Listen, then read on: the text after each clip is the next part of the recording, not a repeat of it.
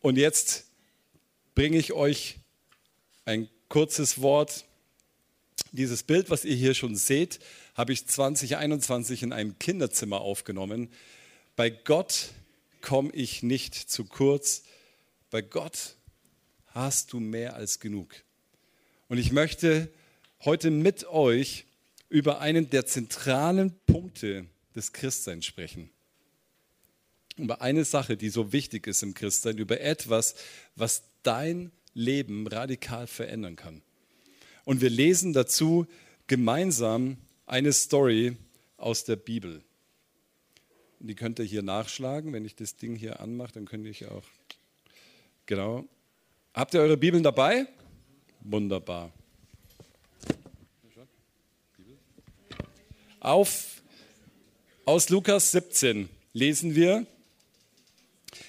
auf seinem Weg nach Jerusalem zog Jesus durch das Grenzgebiet von Samarien und Galiläa.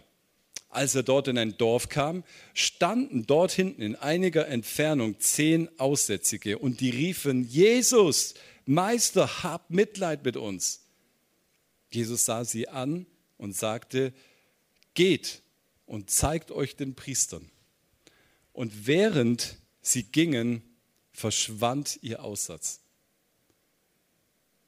Einer von ihnen kam zurück, als er sah, dass er geheilt war, und er pries Gott mit lauter Stimme, warf sich vor den Füßen Jesu nieder und dankte ihm. Dieser Mann war ein Samaritaner. Jesus fragte, sind nicht zehn Menschen geheilt worden? Wo sind die anderen neun? Ist denn keiner umgekehrt, um Gott zu ehren, außer diesem Fremden? Und er sagte zu dem Mann, steh auf und geh, dein Glaube hat dich gerettet.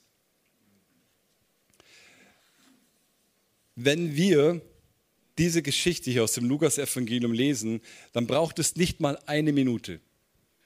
Aber in der Wirklichkeit hat sie vielleicht auch gar nicht so viel länger gedauert, so ich schätze mal zehn bis zwölf Minuten.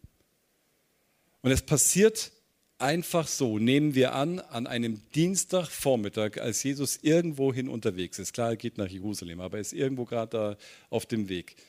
Und was passiert dann? Zehn Männer begegnen Jesus und ihr Leben wird radikal verändert. Sie werden geheilt, weil damals war Aussatz eine der schlimmsten Krankheiten, die hat dich absolut sozial isoliert und du hast keine Chance mehr gehabt. Wer sollte dich versorgen? Wie sollte es damals mit deinem Leben weitergehen? Also sie wurden körperlich geheilt von dieser schrecklichen Krankheit und sie durften wieder zurück zu ihren Familien. Sie durften wieder zurück in ihren Job, in ihr, ihr normales Leben. Deswegen war Jesus, die Begegnung mit ihm, ihr Leben so radikal verändert. Doch nur ein Mann kehrt um. Nur eine Person, nur ein Mensch kehrt um und geht zu Jesus zurück und lobt ihn und dankt ihm.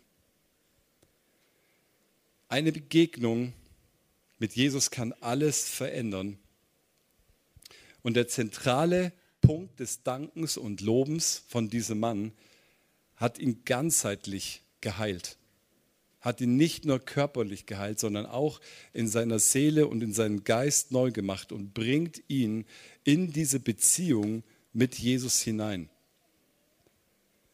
Wir lesen das auch im Psalm 50, Vers 23. Ich habe euch das ja wieder mitgebracht, aber ich lese es euch hier. Wer Dank opfert und ehrt mich und wählt den Weg, auf dem ich ihn Gottes Rettung sehen lasse. Wer Dank opfert, ehrt mich und wählt den Weg, auf dem ich ihn Gottes Rettung sehen lasse. Unser Danken und Ehren lässt uns Gottes Nähe erleben, seine gute, herrliche Gegenwart.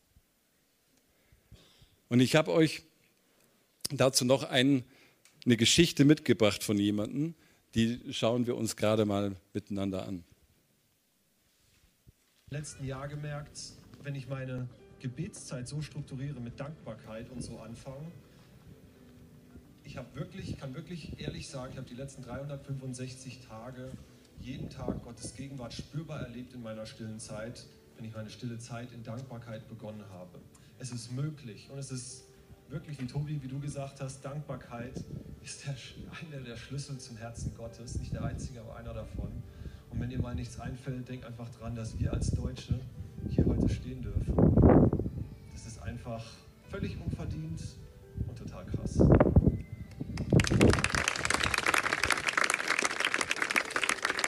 Genau, wir lesen dazu noch einmal einen anderen Psalm, und zwar den Psalm 100. Den habe ich euch, glaube ich, auch mitgebracht. Aber ihr könnt das natürlich gerne in eurer Bibel nachlesen. Der Psalm 100 ab Vers 4, da heißt es,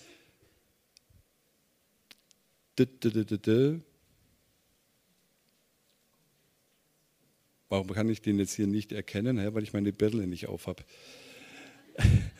Also, danke dir. Geht, ach so, ich habe ihn sogar markiert. Geht durch die Tempeltore mit Dank, tretet ein in seine Vorhöfe mit Lobgesang, dankt ihm und lobt seinen Namen, denn der Herr ist gut, seine Gnade hört niemals auf und seine Treue gilt für immer. Geht also hinein in den Tempel, geht hin zu Gott. Das ist damals auch der Gottesdienst gewesen, aber es betrifft auch unseren ganz normalen Alltag. Geht mit Dankbarkeit zu ihm. Beginnt mit dem, dass ihr Gott dankt für, und lobt seinen Namen dafür, dass er gut ist. So wie dieser junge Mann, der Johnny gerade erzählt hat, er hat es 365 Tage getan. In seiner Gebetszeit hat er Gott gedankt und er hat jedes Mal seine Nähe und seine Gegenwart erlebt. Ja, wenn du das glaubst, wenn du das erlebst, dass Danken ganz viel mit Loben und mit Ehrfurcht, mit Respekt zu tun hat gegenüber Gott, dann, dann wirst du merken, hey, das verändert alles.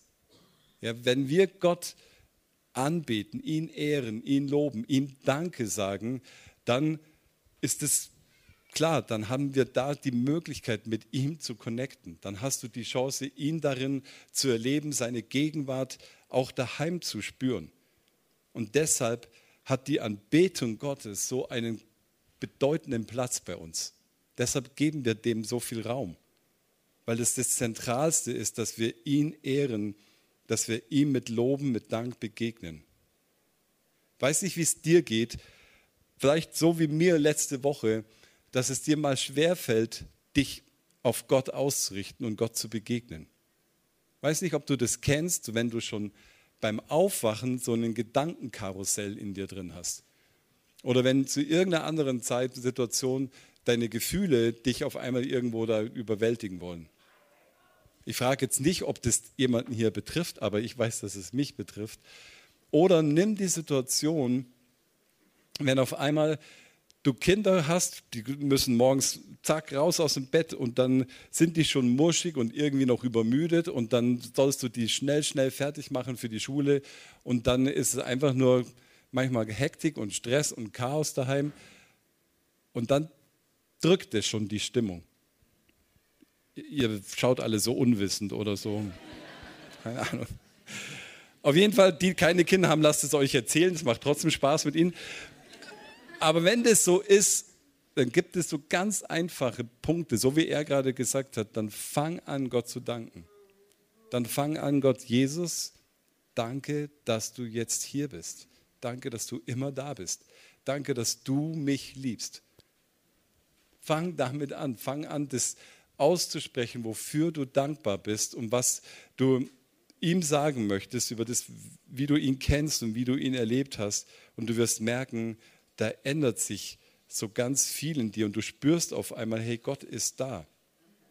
Danken hat ganz viel mit Loben und mit Ehrfurcht, mit Respekt zu tun gegenüber Gott, aber auch gegenüber Menschen. Es verändert total das Miteinander. Schau nicht auf das Schlechte, auf das, was du nicht hast, sondern schau auf das Gute, was du hast. Ja, füll dein Leben mit Dank. Füll dein Leben mit Dank. Füll dein Leben mit Dank.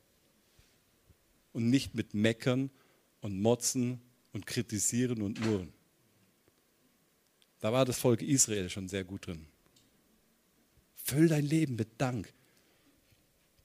Und dann hast du auch das Selbstmitleid und Kritisieren und das alles los. Gegenüber deiner Ehefrau, gegenüber deinen Kindern, gegenüber deiner Arbeit, gegenüber deiner Gemeinde. Und ihr wisst ja, ich predige immer zuerst zu mir selbst. Mein Dank, den brauche ich gegenüber meiner Frau, gegenüber meinen Kindern, gegenüber meiner Arbeit und Gemeinde. Da deckt sich das bei mir, das ist dann eins. Aber das ist so ein Unterschied, ob ich dem mit Dankbarkeit begegne, den Menschen, oder nicht.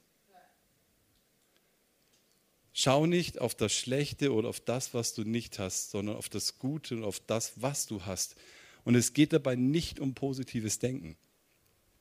Leute, der Regenbogen war das Zeichen von Gottes Treue, von Gottes Bündnistreu, dass er gesagt hat, ich stehe mit meinem ganzen Sein für die Menschen ein.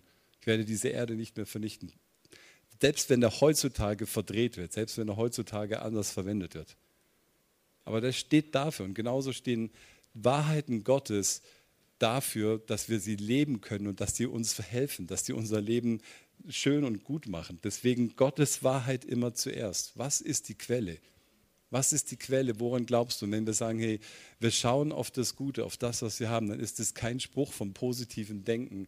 Und dann heißt es nicht, jetzt musst du nur was Gutes, Schönes denken und dann wird schon gut. Nee, dann schauen wir auf das, was Gott sagt und wenn er sagt, hey, fang an mit Danken, komm mit Dank zu mir und benenne das Gute und sprich das aus und halte an Gottes Zusagen und Wahrheiten fest, dann wird sich daraus etwas Positives in deinem Leben verändern.